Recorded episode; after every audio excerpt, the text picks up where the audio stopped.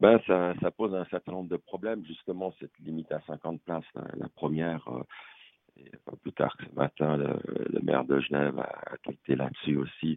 C'est quand même euh, une façon euh, déguisée pour le Conseil fédéral de, ne pas soutenir le milieu comme il devra le faire en disant ben en fait on vous interdit pas de, de travailler, on vous limite juste à 50 personnes. Donc imaginez que les aides seront moindres.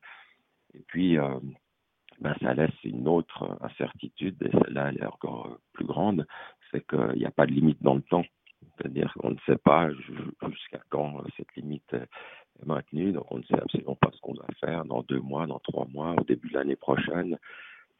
Donc euh, ça c'est un fait maintenant. Donc dans la réalité, qu'est-ce qui va se passer? On va mettre les gens au chômage une fois de plus, donc il faut la prolongation des RHT. Apparemment c'est maintenu et puis surtout le plus vite possible qu'on nous dise quelles sont les, mesures d'accompagnement euh, pour soutenir cette, euh, cette branche qui, on le rappelle, était la première à devoir fermer et puis une fois de plus sera la dernière à rouvrir.